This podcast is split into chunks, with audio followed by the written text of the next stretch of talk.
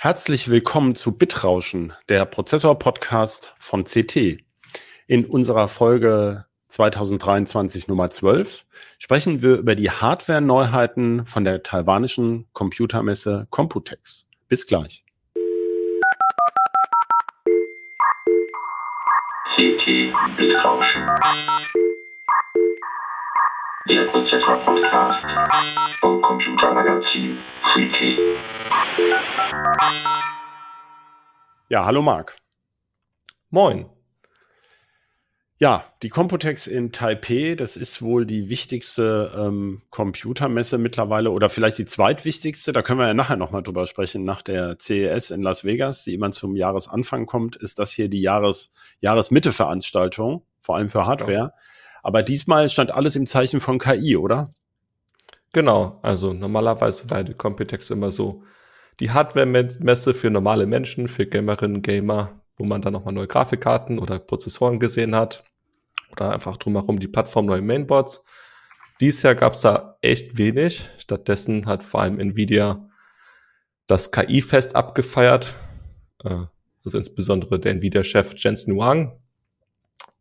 Und ja, ja gut, für, für Jensen Wang ist es sicherlich auch äh, die Zeit seines Lebens. Der hat ja diese Firma ähm, auch unter ähm, groß, mit großem persönlichen Einsatz, auch wenn er begnadeter Selbstdarsteller ist und mit seiner Lederjacke. Äh, mit seiner Nicht nur eine Lederjacke, ganz viele Lederjacken. Genau. Aber er hat da ja schon, das ist ja sein Lebenswerk sicherlich, kann man sagen. Und jetzt hat Nvidia, das muss man vielleicht erklären, ähm, erstmals die Aktienmarktbewertung oder Börsenbewertung, Marktkapitalisierung von eine Billion US-Dollar, also 1000 Milliarden US-Dollar, ähm, überschritten oder erreicht. Du hattest gerade nachgeguckt, ne? Wie sind es jetzt knapp drunter oder genau. so? Just in diesem Moment nachgeschaut, sie sind jetzt 6 Milliarden drunter. Also ja. 994 Milliarden US-Dollar sind sie gerade wert, als wir diesen Podcast aufnehmen. Äh, wahrscheinlich also es schwankt ja immer so ein bisschen. Wahrscheinlich werden sie wieder drüber klettern, weil momentan ist der Hype echt groß. Und vor allem wegen der Umsatzaussicht, was sie ausgegeben haben, äh, ist die Bewertung so unglaublich groß. Ja, aber das zeigt ja schon, das hat ja mit der klassischen Computex, du hast es ja eingangs erwähnt, wo es früher sozusagen um, um PC-Hardware, NAS, neue Speichermodule, neue Mainboards. Früher haben wir immer viel nach neuen Mainboards für die nächste Prozessorgeneration geguckt. Ähm, da ist, hat sich das ja im Grunde schon von entfernt, weil es ja bei diesen Verkaufsaussichten bei Nvidia jetzt vor allem um KI-Rechenbeschleuniger fürs Rechenzentrum geht und nicht mehr um die Grafikkarten. Das stimmt doch, oder? Genau. Also ich finde mal einen Rückblick ganz passend zu dem Krypto-Wahn, kann man ja schon fast sagen. Also als Krypto-Mining der heiße Scheiß war, auch für Nvidia, auch wenn sie es nie verraten wollten oder zugeben, da war das beste Quartal 8,2 Milliarden US-Dollar Umsatz. Und jetzt haben sie mal locker fluffig angekündigt, 11 Milliarden Umsatz im nächsten Quartal, das jetzt gerade läuft. Also schon mal einen ganzen Haufen mehr. Und das wirklich fast ausschließlich zurückzuführen auf diese GPU-Beschleuniger, also A100 und H100 primär. Und Gamer stehen da jetzt mal wieder an zweiter Stelle.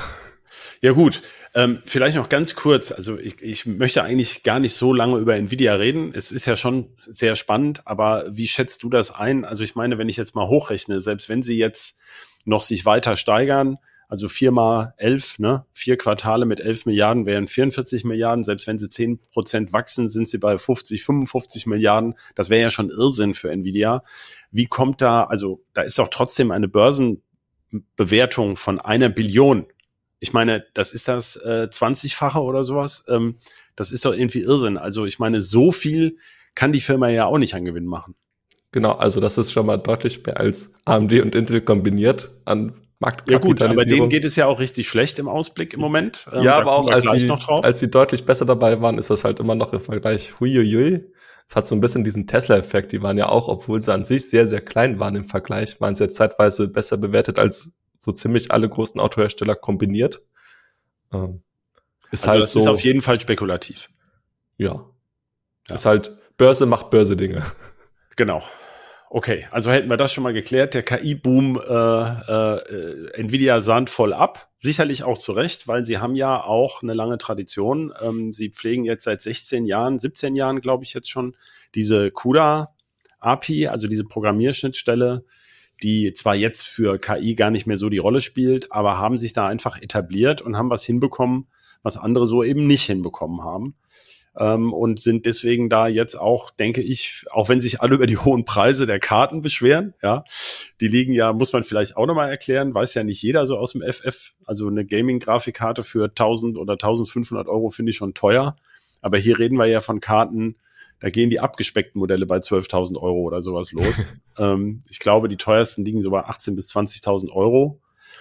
Ähm, und davon hat Google eben angekündigt, mehrere 1000 kaufen zu wollen. Also das ist, ist, ist natürlich ein schönes Geschäft. Sonst käme man ja auch nicht in einem Quartal auf 11 Milliarden mit Rechenbeschleunigern. Genau. ist klar. Aber okay, also das heißt, es waren auch, habe ich schon gesehen, Server mit mit ähm, KI-Beschleunigern viel zu sehen auf der Computex. Aber eigentlich so richtig neu fand ich ja jetzt nichts, weil dieser H100, die du gerade erwähnt hast von Nvidia, die hat Jensen Wang ja bereits vor einem Jahr angekündigt, offiziell. Also die ist ja genau, schon die, bei der. Bitte?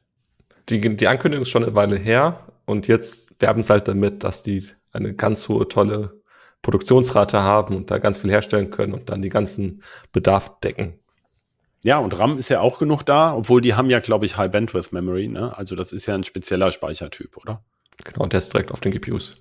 Ja, das heißt, ähm, mit dem, also ich habe das deswegen gesagt, da würde ich jetzt gerne auch nochmal kurz drauf kommen, denn ähm, wir haben ja zwei Kollegen auf der Messe, ähm, Christian Hirsch und Florian Müßig, äh, die von dort auch berichten. Und die haben uns ja schon signalisiert, dass die äh, taiwanischen Aussteller, also in, in bei der, auf der Computex in Taipei, sind ja vorwiegend taiwanische Firmen, sind natürlich auch die großen Amerikaner da, weil Jensen Wang ist jetzt ein Sonderfall. In, in Taiwan ist er, glaube ich, noch geboren. Ne? Ich glaube, er ist wirklich. Ich meine schon.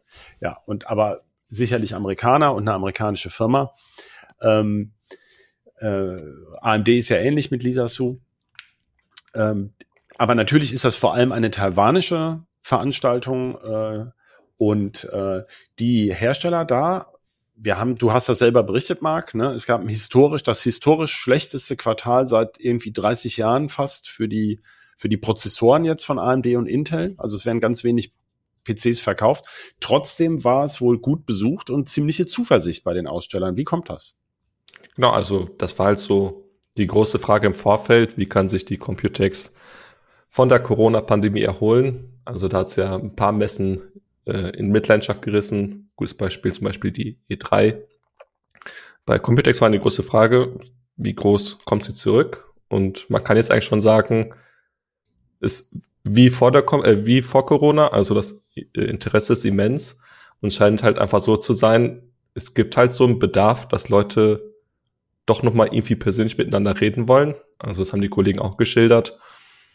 Manche Hersteller haben ein bisschen Kontakt verloren und sind dann froh, wenn man die mal wieder sieht, man so ein bisschen wieder ins Gespräch kommt.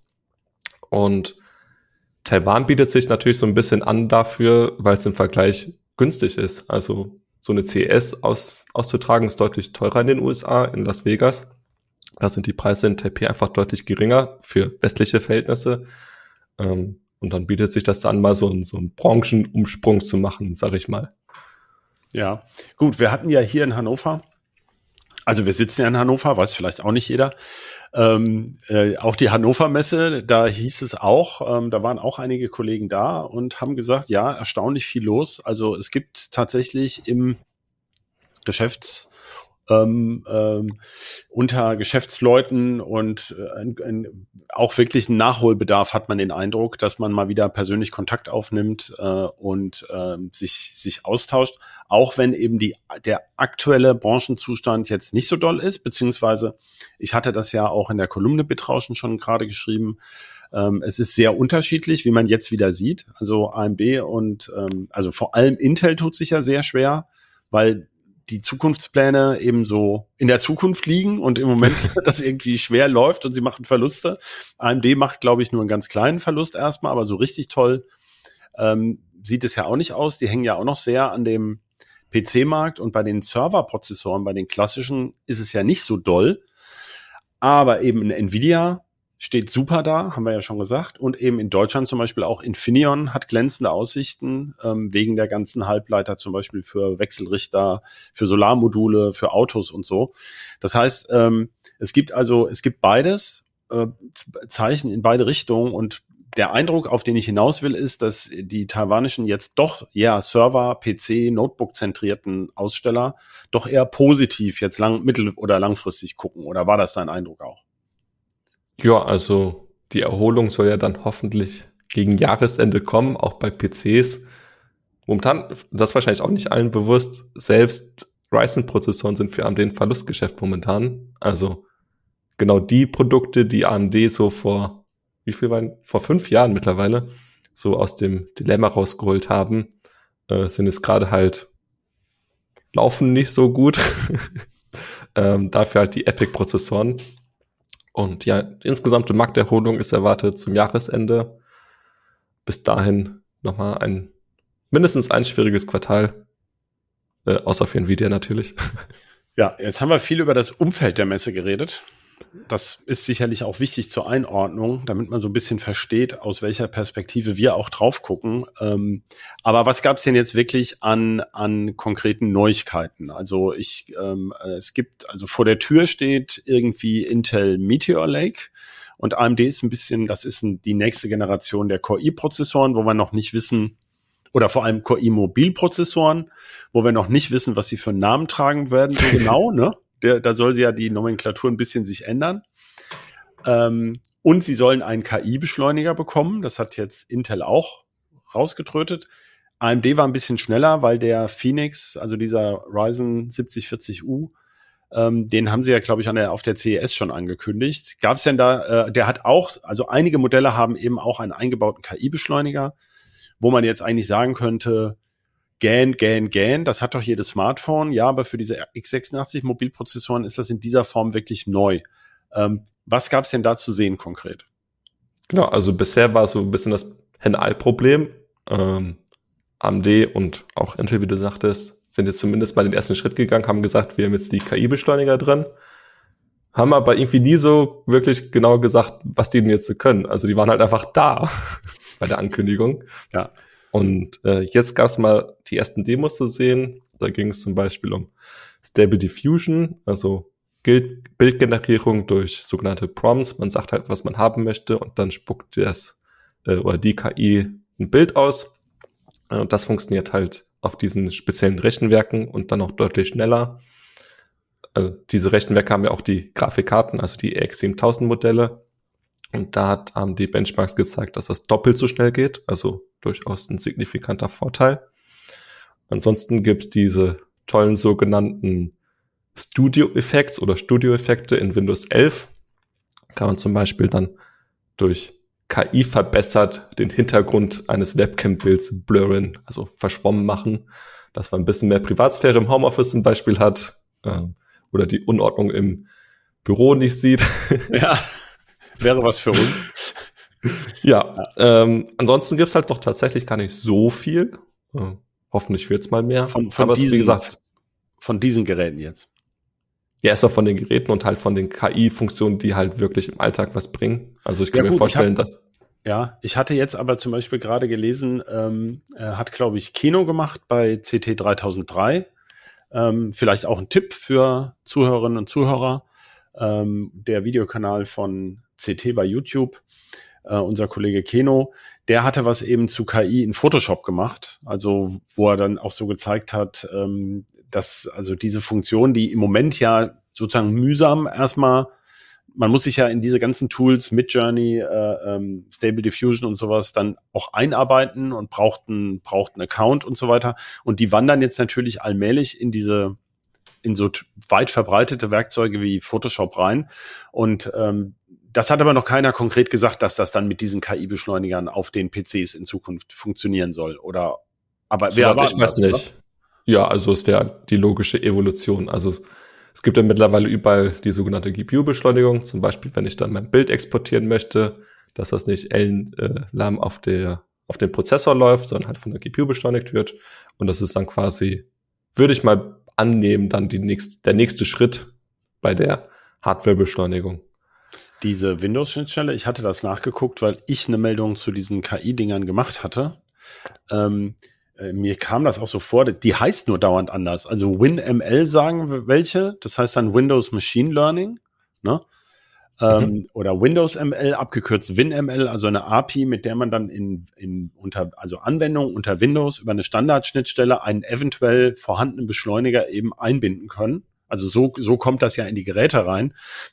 ähm, das, es gibt aber auch DirectX ML oder Direct ML. Also ich finde das im Moment alles noch sehr verwirrend, muss aber Endbenutzer auch vielleicht gar nicht unbedingt so interessieren. Auf jeden Fall kann man zusammenfassen, ähm, das kommt jetzt auch bei den x86-Prozessoren. Ich meine, es liegt so ein bisschen auf der Hand. Vielleicht ist ja mal die Chance, das zu erklären. Also man macht ja mit dem Notebook selten Fotos und die, die KI-Beschleuniger in den Smartphone-Prozessoren machen ja ganz viel Fotoverbesserung und sowas im Hintergrund wo ich gar nicht eine explizit eine App für nutze, sondern das kann eben diese Fotoanwendung von den Telefonen.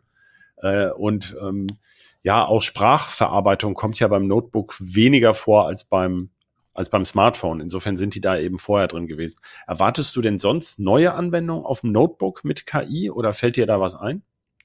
Das große Problem, was ich so ein bisschen sehe, ist halt, das hat doch der Herr Müßig angekreidet, vor allem AMD macht mit KI halt sehr viel Produktsegmentierung. Also es haben ja genau zwei Modelle in, den, in der U-Serie für vielleicht Notebooks, die sind KI-Beschleuniger, bei anderen ist der künstlich deaktiviert.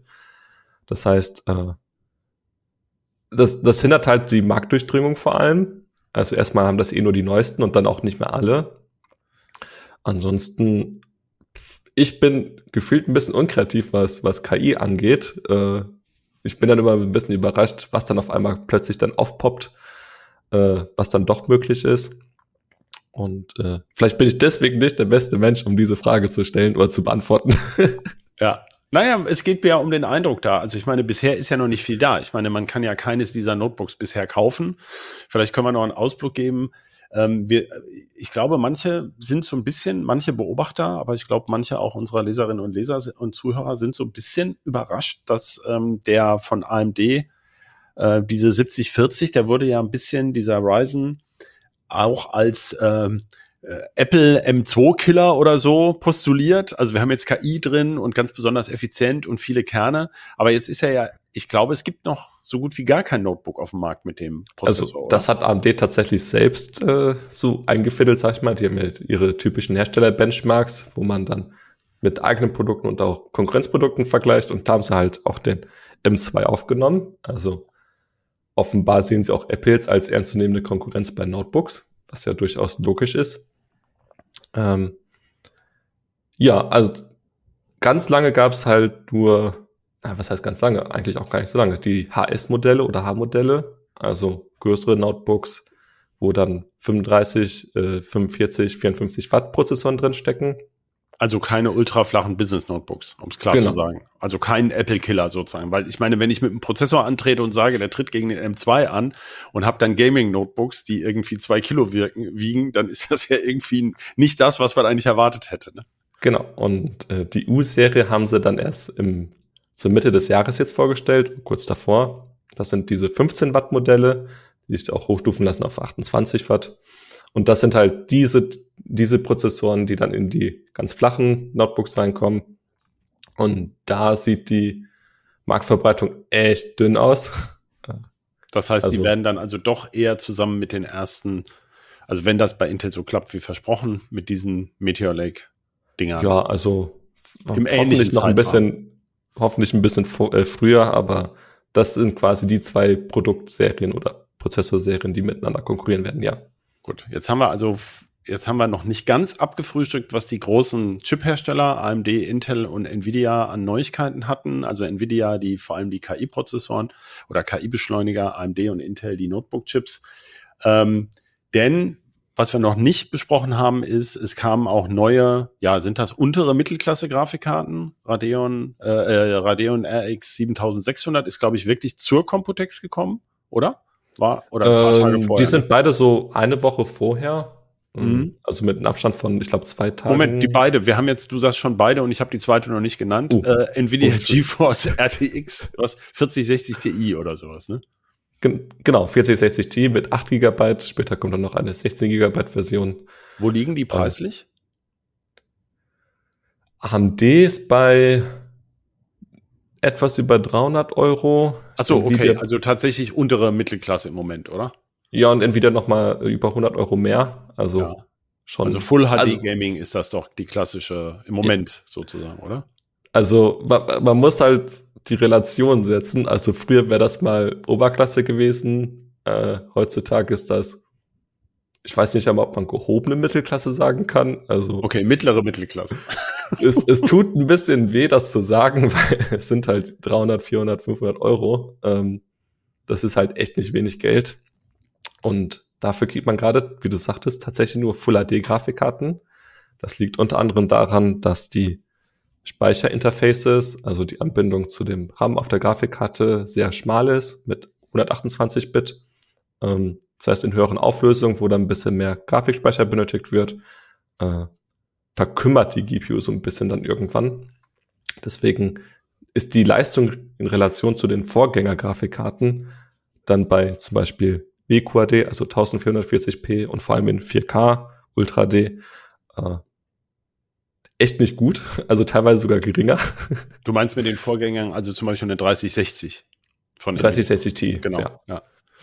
Ja, und das heißt, ähm, das Besondere war doch wohl, dass die Preise, dass die Karten tatsächlich auch jetzt dann schon deutlich günstiger verkauft wurden, oder? Ja, so, ja, was heißt deutlich, aber direkt zum Veröffentlichungstag, ähm, also zur, zur Markteinführung direkt irgendwie 10, 20 Euro günstiger, also durchaus 5% und mehr. Und die Leute, die Grafikkarten trotzdem nicht haben wollen. Ja, Also, eben. Man sieht es halt immer sehr gut bei uns in Deutschland äh, bei Mindfactory im Shop, weil da steht auch ziemlich genau dran, wie viel Grafikkarten verkauft werden. Und dann sieht man halt auch, dass die trotz, ich sag mal, im, im Vergleich zur, zur Preisempfehlung guten Preisen ähm, dann trotzdem im Regal liegen bleiben. Ähm, also Ja. es zeigt auch so ein bisschen, die Leute sind einfach ein bisschen angefressen. Na gut, es ist aber auch für uns jetzt ein komischer Zeitpunkt, denke ich mal, weil ich meine, kurz vorm Urlaub ähm, äh, gibt man, glaube ich, tendenziell auch sowieso wenig Geld für eine neue Grafikkarte aus. Also ähm, das finde ich jetzt schwer zu beurteilen, aber ähm, tr trotzdem war es natürlich ein interessanter Punkt, dass jetzt mal eine Grafikkarte auf den Markt kam, die ähm, nicht wie irre wegverkauft wurde, sondern wo sie sogar ein bisschen Schwierigkeiten haben. Aber natürlich, wenn noch wenige Prozessoren und so verkauft werden, ähm, dann ist natürlich nicht verwunderlich, wenn wenige Leute neue Rechner kaufen, dass auch weniger Grafikkarten verkauft werden. Ist ein bisschen gut, aber das war sozusagen, das war ja auch noch eine Neuigkeit oder waren zwei neu, neue Produkte im Umfeld der Computex. Ich würde gerne noch mal so ein bisschen durchgehen, was noch so kam. Ähm, es gab ja noch so ein Hobbyprodukt von mir, was außer mir aber immer nur wenig Leute interessiert. Ich finde ja diese Alder Lake, Intel Alder Lake N Prozessoren so spannend, ähm, die, die diese, die diese äh, Billig-Celerons jetzt ablösen. Also Prozessoren, die sozusagen nur die Effizienzkerne haben. Ähm, das ist natürlich ein bisschen eine E-Cores. Fra- Bitte? Die sogenannten E-Cores. Ja, genau. Also äh, diese Core i, die echten Core i's haben ja mindestens immer mindestens einen P-Core, Performance Core und dann meistens mindestens ein so ein Cluster aus vier Effizienzkernen. Und diese Effizienzkerne einzeln, das ist jetzt die Ablöse quasi von diesen Billigprozessoren, die oft in so 300 Euro Medion Notebooks steckten, ähm, die ja auch ein bisschen irgendwie ins Hintertreffen geraten sind, also auch nicht mehr so beliebt wie früher oder auch nicht mehr so spannend. Aber da gibt's eben lüfterlos gekühlter und jetzt kommen immer mehr, also es kommen jetzt einige Mini-PCs auf den Markt und jetzt endlich mal wieder auch no, äh, Mainboards, wo diese Prozessoren schon aufgelötet sind, die dann, die sind aber leider nicht mehr so günstig wie vorher. Sie sind aber viel rechenstärker. Das ist ja der eigentliche Punkt als diese ollen Celerons. Das wollte ich nur, ähm, also ich finde, dass die Produktreihe spannend, weil man auch so kleine Heimserver draus stricken kann. Deswegen wollte ich das unbedingt mal erwähnen. Ähm, aber außer Wenn der findet nicht ausreicht. anscheinend findet hier außer mir niemand spannend. Ihr, ihr verarscht mich immer alle, ihr seid gemein. Ja, ich habe aber jetzt trotzdem, also wir werden so ein Ding jetzt trotzdem testen. ja. Das wollte ich so sagen, das war auch noch, obwohl die wir sind ja auch schon länger vorgestellt, aber da kamen jetzt tatsächlich einige neue Produkte zur ähm, Computex und da ist vielleicht noch eine Warnung, ist mir aufgefallen. Äh, Zotac ist ja ein, ein Mini-PC-Hersteller, der hatte auch ein paar neue und auch, unter anderem auch so einen mit einem N100. Aber sie haben sich tatsächlich erdreistet, in irgendeiner Baureihe die haben so eine noch kleinere, wo sie ja diese komische Vibrationskühlung drauf haben. Das fand ich ja auch noch mhm. ganz witzig. Ähm, ist noch nicht lieferbar. Floor heißt, glaube ich, die Firma, die mit irgendwie Ultraschall-Vibrationen ähm, die Luft da durch so ein komisches Plastikteil oder so durchvibriert. Ja, es ist halt, ich finde, das ja. sieht so ein bisschen aus wie so eine flache Smartphone, äh, Smartphone-Akku. Also ich glaube, das war auch für Smartphones gedacht, das Ding. Für Gaming-Smartphones haben die das, glaube ich, mal entwickelt. Ja, und also der Clou daran ist halt, es bewegt Luft ohne, ohne einen Rotor. Also, ja. Gut, wir werden sehen, wie das klappt oder ob die Fledermäuse aus dem Wald tot aus den, aus den Baumhöhlen fallen, wenn man es anmacht. Ähm, äh, witzig war daran nur, denn diesen, diesen Alder Lake N, da gibt's auch einen Core i3 von. Also Intel hat ja das alte Verwirrung mit dem Celeron N und Pentium N Silver aufgelöst, haben wir gedacht. Die heißen ja jetzt nur noch Intel N100, Intel Processor N100, N97, N50, N200 gibt's alle. Und zu unserem Entsetzen haben sie dann ein Core i3, N300 und N305 eingeführt. Und jetzt passiert ja genau das, was zu befürchten war. Zotac hat hingeschrieben, der erste Super Mini PC mit Core i3. Ja, das ja. ist aber ja nicht der Core i3, den man erwartet. Der heißt halt nur Core i3. Also super, super Geschichte, äh, die Intel da wieder hinbekommen hat. Da könnte man wahnsinnig werden. Ähm, ja, also wir haben mal von Atomcellerons gesprochen bei diesen Möhren. Die sind, also ich finde die Prozessoren schon spannend, weil sie eben in einem besseren Preispunkt liegen. Aber ähm, ich sehe jetzt auch schon, dass Notebooks mit diesem Core i3 N305 dann für 500, 600 Euro verkauft werden. Das ist im Grunde eine Unverschämtheit. Also ähm, äh, auch noch so ein Effekt, der jetzt mit der Computex aber nur indirekt zusammenhängt. Ne? Also Prozessornamen, da kann man auch, glaube ich, generell mal drüber sprechen. Also AMDs Ryzen 7000 für Mobile ist ja auch ein riesengroßes Chaos. Stimmt, stimmt, stimmt, stimmt, ja. Ähm, also Leute, wenn, wenn das ein 7035 ist, das ist alt, das ist nichts Neues, Tolles. Genau, stimmt. Äh, AMD kann man vielleicht kurz erklären, nennt jetzt einfach in jedem Jahr die Prozessoren mit einer anderen Nummer vorne dran. Also 2023, alle, die dann vermeintlich oder tatsächlich neu sind, heißen jetzt eben Ryzen 7000 bei den Mobilprozessoren. Und dieser 7040, über den wir vorhin gesprochen haben mit KI-Beschleuniger, da ist halt wirklich Zen 4 drin. Und der 7035 ist halt ein Aufguss von dem, korrigier mich, dem 6000. Der ja. ist schon Ende 21 vorgestellt. Oder nee, CS 22, ne? Genau, CS 22 und dann auch im Sommer kamen dann die Notebooks tatsächlich. Ja, das ist also jetzt nicht alt und schlecht oder so, aber es ist schon so ein bisschen eine Mogelpackung, ne? Alt und schlecht sind dann die Zen 2 Modelle in der Ryzen ja. 7000 Serie. Stimmt, das sind dann die 7020, ne? Der, da ist doch ja. Zen 2 Technik von vor vier Jahren drin. Ja, also gut. Das, das führt jetzt zu weit. Ich möchte noch mal mich fokussieren auf die, auf die äh, ähm, auf die Computex. Es gibt einen Elephant in the Room, äh, wenn wir, wir zeichnen diesen Podcast etwas früher auf, bevor er erscheint. Und da wissen wir leider noch nicht, ob Apple jetzt auf der WWDC das MacBook Air 15 Zoll wird, glaube ich, erwartet. Ne? Kann das sein? Ich glaube schon. Ja, und da könnten sie ja aus Versehen ein M3 reingelötet haben, aber das glauben wir beide nicht, oder? Äh, äh, ich ich habe mich schon zu häufig da zu verkalkuliert, glaube ich. ich bin jetzt da leise. Okay, also eigentlich hätte man erwartet vor zwei Jahren, als oder vor drei Jahren, als alle in dem äh, mit dem M1, der war ja wirklich ein Kracher im Markt. Ähm, da hat man so erwartet, da kam ja dann auch genau wie man dachte der M2, der schon nicht so viel toller war, wie man eigentlich erwartet hatte, aber also auf jeden Fall hatte, hatten wir eigentlich erwartet, der M3 wäre 2023 dann auch wirklich schon im Rennen. Und jetzt sieht es so aus, dass äh, Apple da vielleicht auf eine Fertigungstechnik 3E von TSMC wartet. Also vielleicht N3. verzögert sich. Oder N3, genau. N3E. N3E. Oh. Genau. Entschuldigung. Das heißt, wir wissen nicht, ob dieses Notebook jetzt kommt oder nicht oder da ist, aber das ist natürlich so ein Ding, das ist jetzt meine, nämlich meine super Überleitung jetzt zu ARM hat auch auf der Computex ähm, eine Ankündigung gemacht. Das ist mir in den vergangenen Jahren nicht aufgefallen, dass ARM auf der Computex Ankündigungen macht, oder? Liege ich falsch? Nee, gab es bisher eigentlich nie. Ähm, ich vermute mal, ARM möchte sich auch ein bisschen besser präsentieren, auch bei Endkunden. Das ist Stimmt, ja so die wollen ja die Börse natürlich, ne? Genau. Ja, Und, ah, äh, ja. Sie versuchen ja generell mehr ein Bewusstsein für sich zu schaffen, ihren Marktwert zu erhöhen, also ihren, ihren fiktiven Marktwert, bevor sie an die Börse kommen. Und äh, drei neue Kerne haben sie jetzt angekündigt innerhalb der ARM Version 9.2 Architektur, also quasi ein kleines Update zu der bestehenden 9.1.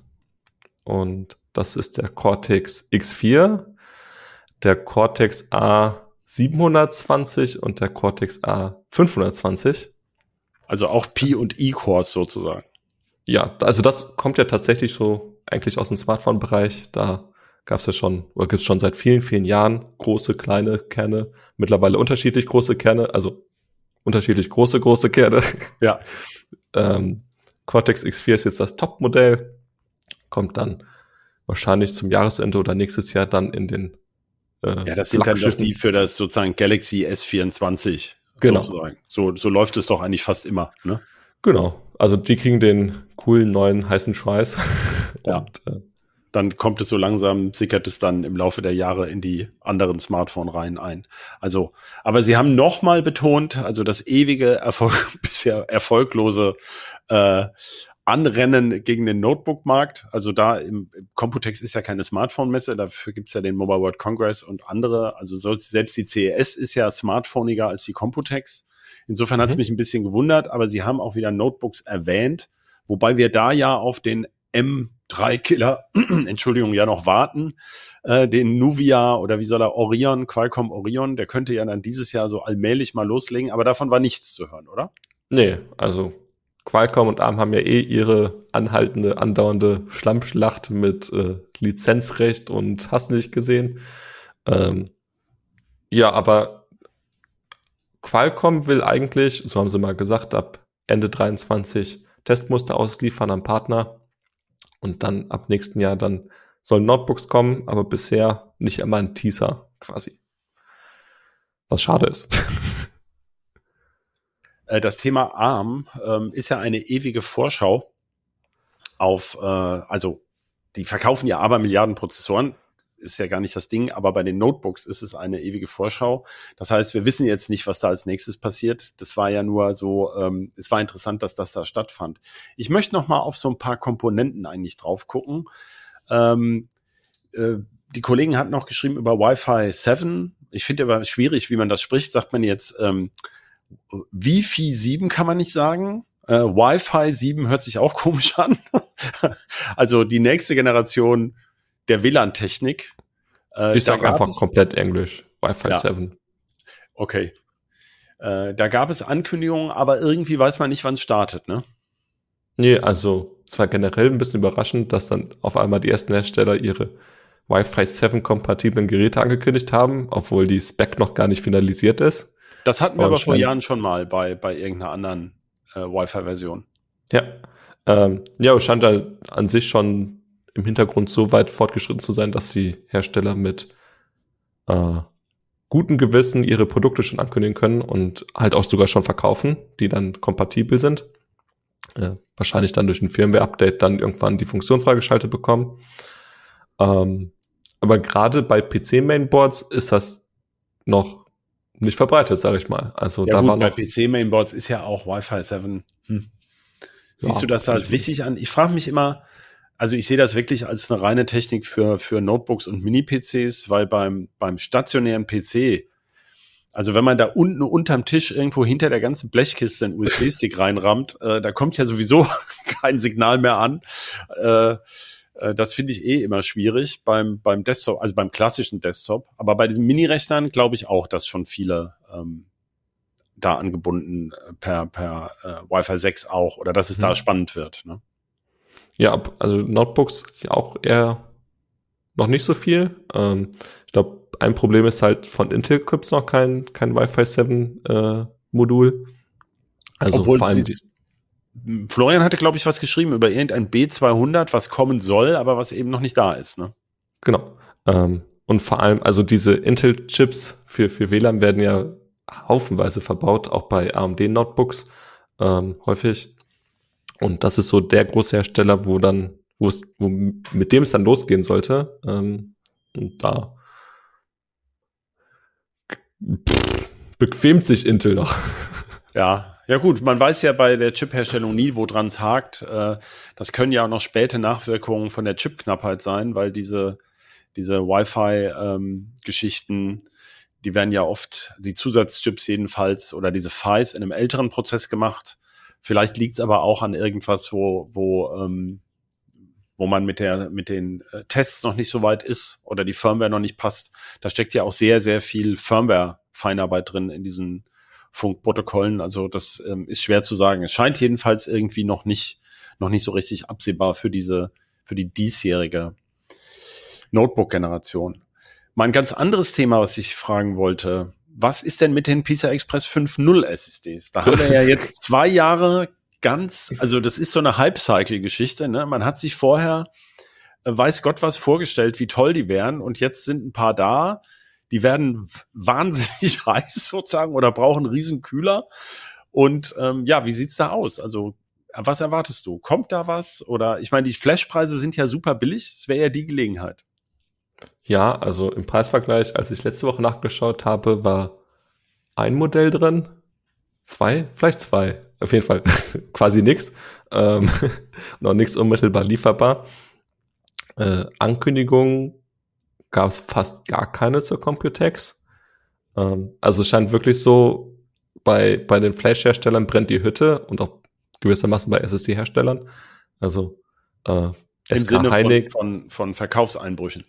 Genau, ähm, da wollte ich gerade drauf hinaus. Also Samsung, SK Hynix und äh, Micron machen momentan pro Quartal Milliardenverluste. Also das ist für die nicht mehr wirklich feierlich, ähm, weil sie ihre Flash-Chips so günstig verkaufen müssen, damit sie die überhaupt irgendwie loswerden. Ähm, und in dem Umfeld gibt es momentan fast keine PCI Express 5.0 SSDs. Wir erinnern uns, eigentlich sollten die kommen im November. AMD hat die versprochen mit der ARM5-Plattform, hat das natürlich als ganz tolles Feature beworben, weil AMD genug Lanes hat, um. Ja, im November letzten Jahres, Entschuldigung. Genau, ja. Ja, ja, ja, ja, okay. Also äh, nicht, weil du, wenn du sagst, sie sollten im November kommen. ja, okay. Oh, also, sorry, genau. natürlich. Also wir hatten eigentlich gedacht, man hätte jetzt schon eine breitere Auswahl sozusagen, ja. Genau. Und äh, ja, Ankündigung gab es eigentlich nur vereinzelt auf der Computex. Also äh, A-Data hat so ein ganz abstruses, in Anführungsstrichen, wassergekühltes Modell. Es war halt einfach, dass ein quasi Kühlkörper auf dem, auf der SSD, auf dem Kärtchen drauf und da ist ein bisschen Wasser drin, das fließt aber nicht. Das gibt halt nur ein bisschen Abwärme dann an ein Metallrohr ab. Aha. Interessante Konstruktion. Äh, das wirkt eher wie ein Marketing-Gimmick, um sagen zu können, das Ding ist wassergekühlt. Ja. Ja, Ansonsten, ist denn die Kühlung genau das Problem? Weiß man das denn genau? Es ist halt ein Problem. Was heißt ein Problem? Also, es braucht halt Kühlkörper. Mhm. Aber das war ja schon bei den 4.0 SSDs jetzt keine Seltenheit, dass die Hersteller dann einfach da so einen relativ großen, ausufernden äh, Kühlkörper mit dazugegeben haben. Gibt es zum Beispiel auch von Samsung. Also ist jetzt keine Seltenheit. Ansonsten, also was ein Problem sein könnte, die Hersteller brauchen äh, die aktuelle NAND-Flash-Generation mit hohen Taktfrequenzen. Also äh, im Bestfall 2400, wie heißt, wie heißt die Einheit? MT pro Sekunde? Megatransfers Meg pro Sekunde. Hm. Ja. Oder 2,4 ähm, Gigatransfers pro Sekunde in dem Fall. Also Megatransfers. Bei dem, ja, 2400 Megatransfers. Ja, ja, ja. ja. Äh, also pro Chip und davon dann eben mehrere Chips und mehrere Kanäle, damit das überhaupt klappt. Mit den genau, 10 Gigabyte Sekunde, die das dann irgendwie bringen soll bei PISA Express 5. Ne? Ja, oder im Bestfall 14. Ähm, ja, gut. Ja, ja.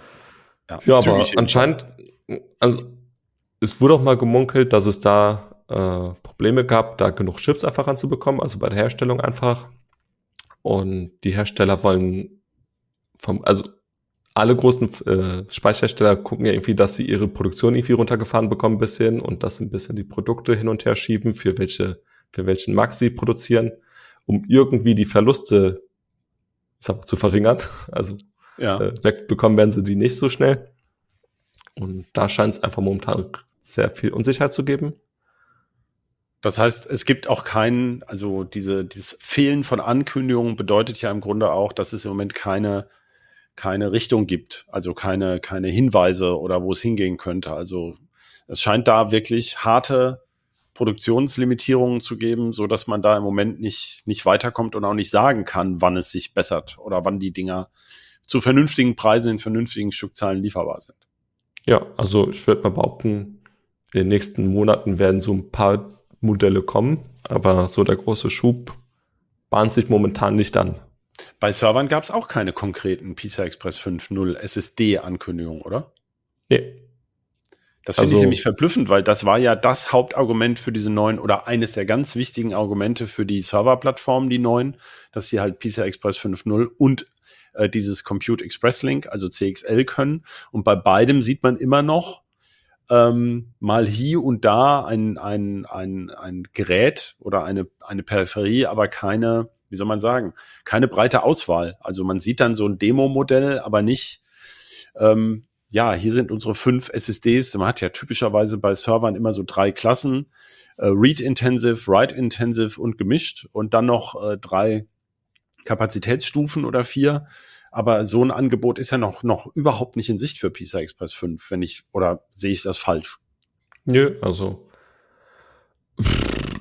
irgendwann Mitte letzten Jahres, also 2022, hatte Samsung äh, mal was angekündigt mit PCI Express 5.0, auch deutlich vor den äh, Endkundenvarianten, aber seitdem blieb es halt dabei. Also Produkte, ja. Fehlanzeige. Das ist ja schon auch interessant, dass sowas, ähm, also tut sich die Branche meiner Meinung nach auch keinen Gefallen, wenn man vorher solche Features immer so auch als äh, tolle Features einer neuen Plattform und nachher sagt man dann immer, ja, das dauert natürlich eine ganze Weile und so weiter, bis das in den Markt kommt. Ähm, das finde ich immer so doof, weil äh, gerade als Presse, ähm, ich meine, man muss ja vorher so ein bisschen drauf vertrauen, dass die Hersteller diese tollen neuen Features auch wirklich umsetzen wollen. Ne? Also wenn man dann ja, vor allem AMD hat das ja nicht nur einfach so ein bisschen angekündigt, sondern sehr konkret gesagt, hier ab November mit der ARM5-Plattform, also November 2022, ja. kommen die SSDs, haben dann so eine schöne Slide gezeigt mit Partnerherstellern, die dann ihre Produkte bringen wollen. Und es ist halt wirklich nicht ein einziges Modell gekommen dann. Ja. Ja, jetzt haben wir so ein paar Sachen bei den Komponenten noch angeguckt. Den tollen Kühler ohne Lüfter, nee, Kühler ohne, ohne Rotor. Ähm, Gab es sonst noch irgendwelche Skurrilitäten, die dir bei der Computex aufgefallen sind, wo du sagen würdest, ach. Der Christian hatte sein Dauerbrennthema, die Netzteile ohne, ohne die 12 Volt Only Netzteile, also Ach so, ATX 12 VO, ne? Also genau. Also da hat äh, FSP, der Netzteilhersteller, mal wieder äh, neues Modell gezeigt, also neues Netzteil, ein Demosystem mit einem alten Intel Mainboard.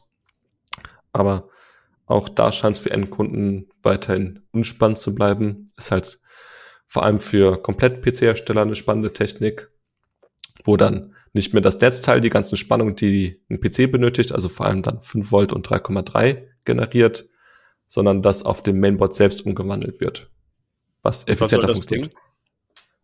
Es funktioniert effizienter, vor allem dann der Leerlaufverbrauch ähm, ist dann geringer, äh, also wo dann ein komplettes System unter 10 Watt liegen kann. Ja, aber wie gesagt, es gibt so gut wie keine Auswahl. Ne? Es gibt zwar einzelne Komponenten, aber nicht wirklich viele. Genau, also das Mainboard, also wenn selbst ein Hersteller beim Demosystem nur ein äh, LGA 1200 Mainboard findet, also für die oh. 10. und 11. KI-Generation, ja. äh, dann ja, das ist schon eher gut, okay. Haben wir auch noch. ja, und dann, ja, du warst ja irgendwie zwei Tage weg, da habe ich ja auch was getickert. Ähm, äh, Intel hat noch so ein NUC 13, also diese Mini-PCs in weiß vorgestellt, ne? Also mit Alu. Mit Alu, genau. Der, ich glaube, den kriegen wir auch bald als Testgerät, also den schauen wir uns auch an. Ist aber eigentlich ähm, wirklich bloß äußerlich verändert, so wie ich das gesehen habe. Obwohl ja, sie haben. Also ein, ein Facelift würde man bei Autoherstellern sagen. Ah ja, ja. Er soll angeblich auch ein bisschen leiser sein, aber ähm, äh, ich glaube, die sind nur für amerikanische Büros leise, wo die Klimaanlage rauscht. Also ich habe gerade einen Hotline-Tipp gemacht für eines der nächsten Hefte, welche Einstellungen im BIOS-Setup man da runterdrehen muss. Äh, ich verstehe nicht, warum die da nicht gleich ein vernünftiges Profil hinterlegen. Ähm, die rauschen eigentlich immer 50 Prozent lauter, als sie müssten. Also wie gesagt, das war noch so eine so, eine, so kleine, es gab, glaube ich, wirklich ein paar Mini-PCs noch, ne? aber nichts, mhm. nichts ähm, Weltbewegendes. Ne? Weltbewegendes. Ja, also das war die Computex. Ähm, Ausblick oder ein paar Hinweise auf die nächste Notebook-Generation. Das sind sicherlich die am meisten stückzahlmäßig verkauften Produkte, über die auf der Computex gesprochen wurde. Ähm, paar Mini-PCs, da ist aber eher Evolution. Ähm, Nvidia hat nur eine müde, äh, eine müde Einsteiger-Gamer-Grafikkarte mitgebracht und freut sich vor allem über die wahnsinnigen Verkaufszahlen, wenn man es zusammenfassen möchte. Und insgesamt ähm, ist die Branche trotz weniger verkaufter PCs äh, zuversichtlich, dass es bald wieder aufwärts geht. Oder kann man das so zusammenfassen? Ja, eine gute Zusammenfassung. Alles klar. Dann danke ich dir für das Gespräch, Marc. Gerne. Und ich danke auch Ihnen, liebe Zuhörerinnen und Zuhörer, fürs Zuschalten. Und äh, wenn Sie Feedback für uns haben, Rückfragen oder Anregungen, dann bitte per Mail an bit-rauschen.ct.de. Dann verweisen wir an dieser Stelle gerne auf unsere anderen Angebote, Podcast-Angebote, Videoangebote, die Sie unter heise.de slash podcasts oder sonst eben auf heise.de finden. Und ganz zum Schluss vielen Dank an unseren Producer Ralf. Tschüss und bis zur nächsten Folge von Bitrauschen. Ciao. Bitrauschen.